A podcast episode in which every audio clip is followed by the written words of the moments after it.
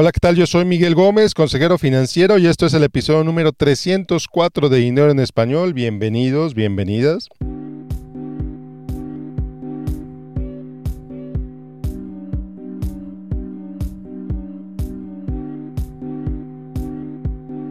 Y bueno, el episodio del día de hoy, el tema del día de hoy, el por qué podría ser buena idea.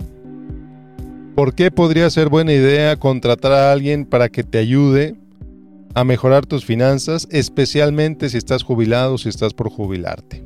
Y bueno, este tema fue sugerido por uno de mis escuchas, una, de las personas que escucha este podcast, Ayla Olvera. Muchas gracias por esta, por tu recomendación, por tu idea, por tu sugerencia. Muchos saludos a ti, muchos saludos a tu papá. Espero que este episodio les parezca interesante. Y bueno, pues vamos a empezar. Bueno, en primer lugar vamos a, vamos a hablar del por qué la gente suele no contratar a alguien para ayudarle a manejar sus finanzas.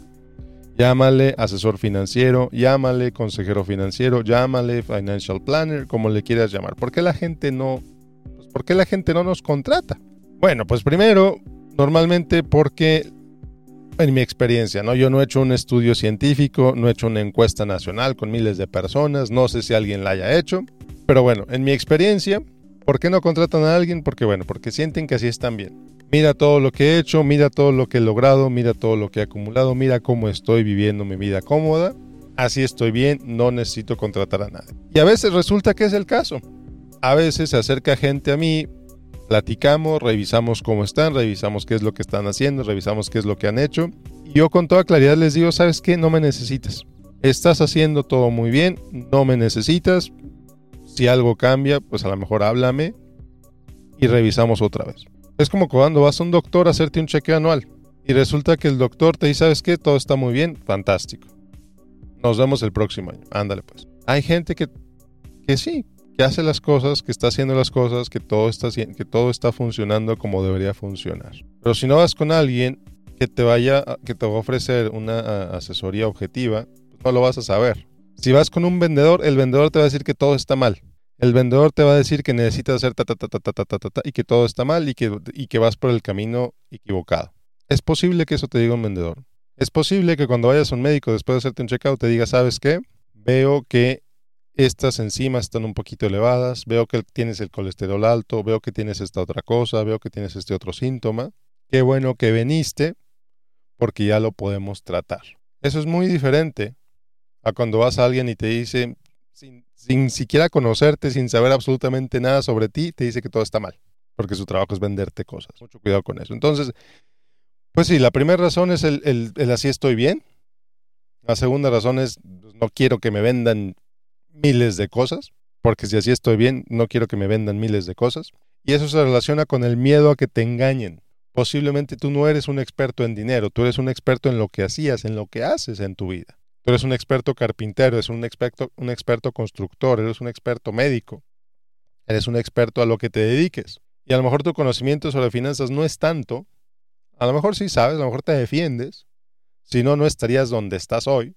Pero reconoces que es uno de tus puntos ciegos y por lo tanto no quieres que te engañen. Y por lo tanto, pues así estás bien y por lo tanto no le mueves. Y es una razón válida. No es una razón, no, no, no es que estés loco, es una razón perfectamente válida. Y la tercera razón, pues particularmente en la comunidad latina, hablar de dinero, tener conversaciones francas, claras, directas sobre dinero, pues es difícil para algunas personas. Es difícil. Es difícil desnudarse financieramente en frente de alguien que no conoces. ¿Por qué? Porque a lo mejor tienes miedo de lo que te vaya a decir. A lo mejor tienes miedo de que te juzgue. A lo mejor tienes miedo de, de no sé, de que resulte que algo está mal. No sabías que algo está mal, como cuando vas con un médico. Por eso mucha gente no va al médico, porque tienen miedo que le digan que algo está mal. Entonces, ¿qué prefiero? Prefiero no ir al médico para que no me diga nada. Eso suele pasar también cuando hablamos de dinero. Y está bien y es normal. Hay que reconocerlo, hay que darnos cuenta del daño que nos puede hacer eso, esa actitud. Y si tú crees que es buena idea contratar a alguien, pues entonces busca, busca a alguien que sea fiduciario, que tenga claridad en cómo le vas a pagar, que no gane dinero si, te vende tal o cual cosa, que le pague otra tal compañía, o si le va a pagar otra tal compañía, que tenga bien claro, que te haga bien claro cuánto te va a pagar esa compañía. Yo prefiero un asesor financiero fee only, que lo encuentras en NAPFA, napfa.org, napfa.org, o en XY Planning Network. Ahí encuentras financial advisors en todo el país que son fee only, que únicamente reciben dinero de sus clientes, que no, reciben dinero de ninguna otra empresa, de ningún otro lado. El único que les paga son sus clientes. Y es lo que les digo también cuando vienen personas conmigo, sabes que a lo mejor yo te caí mal, a lo mejor no quieres trabajar conmigo y está bien, no hay ningún problema, no me enojo. Lo que sí te voy a decir es que si vas a contratar a alguien, que sea miembro de alguna de esas dos organizaciones, que sea miembro de alguna de esas dos organizaciones. Si contratas a alguien de alguna de esas dos organizaciones, yo me quedo tranquilo, porque es gente que tiene que firmar un compromiso, un código de ética, tiene que tener una claridad en lo que hace, tiene que tener una claridad en cómo te cobra, tiene que tener una claridad en lo que no hace también para sus clientes. Y tú tienes que entender qué es lo que puede hacer y qué es lo que no puede hacer por ti esa, esa persona. Bueno, entonces, dicho lo anterior, Dicho lo anterior, ¿por qué sí puede ser buena idea contratar a alguien para que te ayude a manejar tus finanzas? A lo mejor ni siquiera tienes claro, bueno, qué significa manejar las finanzas. Y eso depende también de firma a firma. Pero bueno, vamos a empezar del por qué, del por qué sí contratar a alguien. En primer lugar, y esto me lo han dicho una y otra vez, en primer lugar, y lo he oído también que es una de las razones del por qué la gente contrata asesores financieros. En primer lugar es la tranquilidad. Y aquí no es que llegues a un lugar y cumbaya y que todo es muy... No, Tranquilidad en el, caso, en el sentido de que sabes dónde está todo tu dinero, sabes cómo está todo tu dinero, sabes cuál es el propósito de ese dinero, sabes para qué lo quieres usar, sabes eh, en qué se está invirtiendo, todo tiene un destino.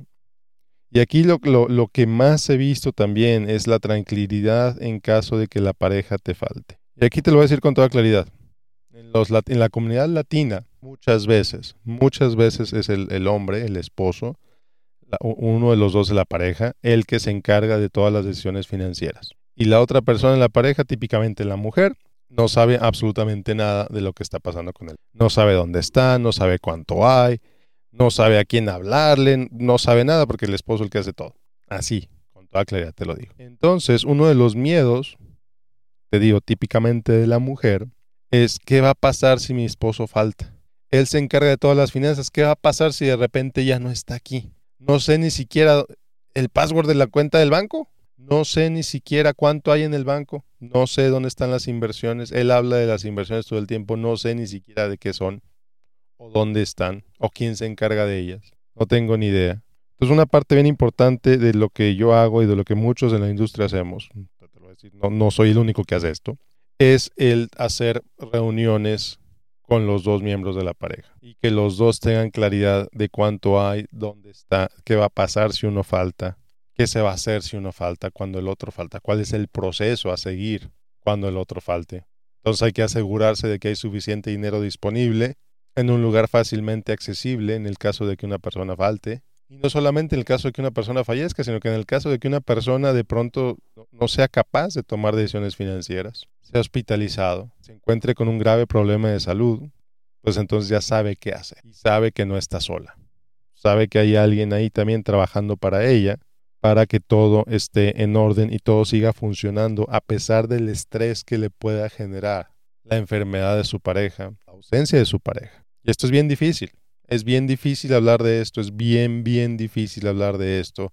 Vaya, yo lo veo con mi papá, por ejemplo yo estoy bien, yo me siento bien, perfecto, qué bueno que te sientas bien, me da mucho gusto que te sientas bien. Vamos a asegurarnos que estás bien y que todo está claro. Ojalá no se necesite hacer nada de esto en los próximos 20 años. Ojalá todo esté perfectamente bien.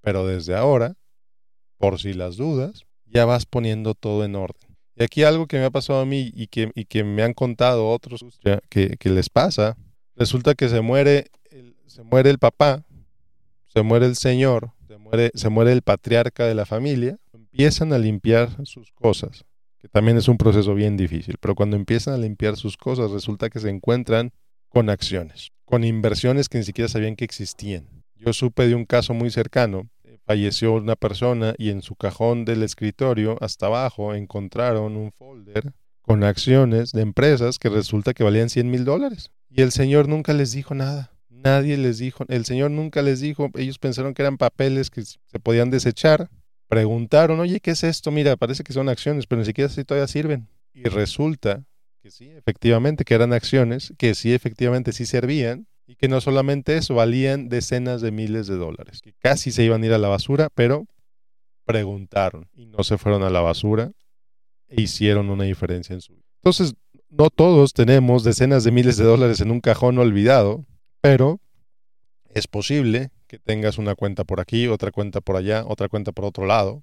También es, es relativamente común en ciertas personas, en ciertas familias, que se utilicen la, la Safe Deposit Box en los bancos. ¿Quién sabe qué hay ahí? Joyería, dinero, no sé. Y la familia ni enterada que existe, ni enterada que existe ese Safe Deposit Box. Entonces, tranquilidad de que sabes dónde está todo, de que todo está contado, de que todo está eh, en orden. Y luego, cuando una persona me elige, cuando, cuando, pues sí, cuando se contrata un financial advisor, un financial planner, para ayudarle también a manejar sus inversiones, que es una responsabilidad bien grande ¿eh? que yo tomo con mucho gusto, que yo tomo con, con, con mucha satisfacción, con mucho orgullo, con mucho gusto, pues también es tener la claridad de saber cómo está invertido ese dinero saber en qué está invertido, saber, saber cuáles son los posibles riesgos, de qué puede pasar si ese dinero se invierte de tal o de cual forma. Yo siempre digo, dinero que vas a necesitar en menos de 10 años es dinero que no tiene por qué estar invertido en la bolsa de valores. Si me has oído aquí varios años, lo he dicho muchas veces. Oye Miguel, pero es que mira este portafolio, le ha ido súper bien, mira, está bien. Pero si es dinero que vas a necesitar mañana, no me parece buena idea que esté invertido. O al menos que esté invertido de esa forma. Entonces se construye un portafolio de acuerdo a las necesidades individuales de la familia, de la persona. ¿Cuándo vas a necesitar este dinero? ¿Para qué lo vas a necesitar? ¿Cuánto vas a necesitar? Y entonces se crea un portafolio. Y ese portafolio puede incluir todo el dinero que tú tengas, aunque sea, algunas veces les digo, sabes que aunque yo no maneje eso, me gustaría saber qué es eso para entonces ver cómo va a jugar con el nivel de riesgo. Y el propósito es que todas tus fichas que todo tu dinero esté jugando bien de manera coordinada. No que la cuenta de por allá está haciendo esto, la cuenta de por acá está haciendo esto otro, y, todo es un desbarajuste, como decía mi mamá, como dice mi mamá. No, la idea es que todo esté estructurado, todo esté estructurado de acuerdo a las necesidades que tú tienes. Y también tener la claridad de cuánto estás pagando. ¿Cuánto estás pagando por todas tus inversiones? ¿Está bien que estés pagando eso? ¿Sabías cuánto estás pagando? Muchas veces no. Y más ahorita que estamos en medio de un mercado bastante volátil, que a lo mejor tu portafolio ha bajado bastante, a lo mejor es buena idea saber cuánto estás pagando y ver qué oportunidades puedes tomar a, través de estas pérdidas. Y bueno, por último, por último, contratar a alguien te sirve como una guía. A final de cuentas, eso es la razón principal, posiblemente la razón principal por la que contratas a alguien, para que te sirva como guía para que te sirva como guía, por ejemplo, para saber cuánto es una cantidad sana que puedes gastar de tu portafolio. ¿Cuánto es una cantidad sana? A partir de cuánto estás gastando mucho, a partir de cuánto estás gastando poco, ¿qué hacer? Si de pronto hay mucha, mucho movimiento en tu portafolio, mucha volatilidad, decir, bueno, es momento de sacar más, es momento de sacar menos, es momento de vender todo. Y luego también cómo se conjuntan tus inversiones con todo lo demás. ¿Cómo se conjunta tu inversión con a lo mejor tienes una propiedad que rentas? O a lo mejor tienes la pensión del Seguro Social que estás pensando cuál es el momento adecuado para aplicar para esa pensión del Seguro Social. ¿Cómo va a jugar esa pensión con tus ingresos actuales, con tus rentas, con tu portafolio? ¿Cómo se va a estructurar todas tus finanzas para que todo esté de manera adecuada para tu beneficio? Así de sencillo y así de complicado también. ¿eh? Entonces es revisar todos los aspectos de tus finanzas, todos los aspectos de tus finanzas y ver cómo puede jugar todos esos aspectos de la manera adecuada, adecuada para ti. No es nada más ingresos y gastos.